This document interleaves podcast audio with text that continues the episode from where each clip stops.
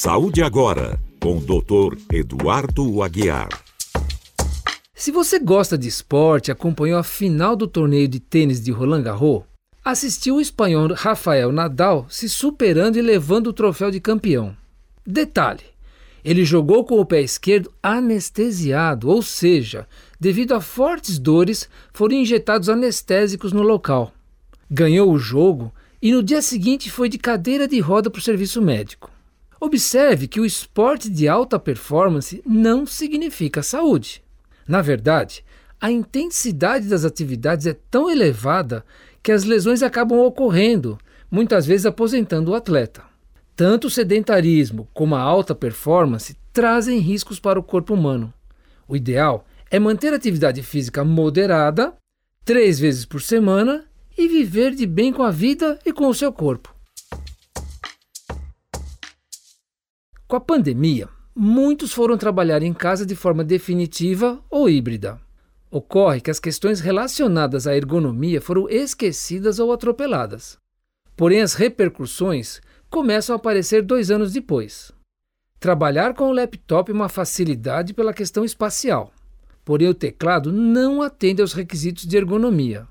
Isso significa que digitar por longos períodos num teclado pequeno pode gerar inflamação nos tendões, a conhecida tendinite, além de outros problemas. Portanto, o ideal é sempre acoplar um teclado grande ao laptop e ter um mouse do tamanho adequado para suas mãos.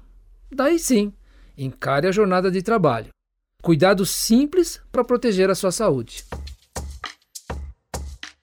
Você que gosta de uma boa música e nos ouve, que tal fazer uma boa ação? De forma altruísta, ajude o próximo por meio de um ato simples de doar sangue. Com a pandemia, os estoques de sangue abaixaram muito e isso impacta na redução do número de cirurgias e na recuperação de acidentados.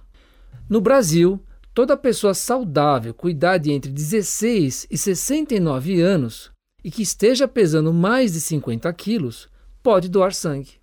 Uma única doação ajuda a salvar até quatro pessoas. Quem teve Covid pode doar 10 dias após a recuperação completa. Se fez tatuagem ou colocou piercing, pode doar após seis meses. A orientação sexual não é fator impeditivo. A doação de sangue é um processo seguro, não há risco de contaminação para o doador e, mais do que um ato de solidariedade e cidadania, é na essência um ato de amor. Não é que eu quase fui atropelado por um patinete? Fui na padaria comprar pão perto de casa e, ao voltar, repassando mentalmente todas as tarefas do dia, saí da calçada e coloquei o pé na rua. Só senti o vento passando, alguém de patinete elétrico andando na contramão e com pressa. Tomei um baita susto e imaginei o estrago que seria se ele me atropelasse. Após reflexão, concluí que eu estava errado por atravessar fora da faixa de pedestre e ainda mais errado de não olhar para os dois lados antes de atravessar, mesmo numa rua de mão única.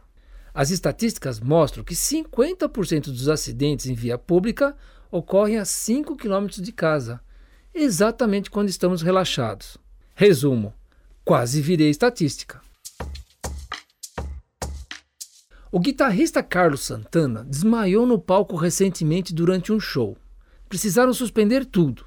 Ele informou que ficou bem, apenas que não se alimentou de forma adequada e estava desidratado. Essa é uma situação muito comum nos transportes públicos, quando a pessoa não se alimenta antes de sair de casa e desmaia no percurso. Ao dormir à noite, não nos alimentamos. Portanto, pela manhã, os níveis de açúcar no sangue estão baixos. Sem se alimentar e saindo de casa, você queimará o pouco açúcar que lhe resta no sangue, e a chance de desmaio é grande. Ainda mais quando a pessoa tem a pressão arterial baixa. O ideal é comer alguma coisa antes de sair de casa, para evitar que esse problema aconteça com você. Saúde agora, com o Dr. Eduardo Aguiar.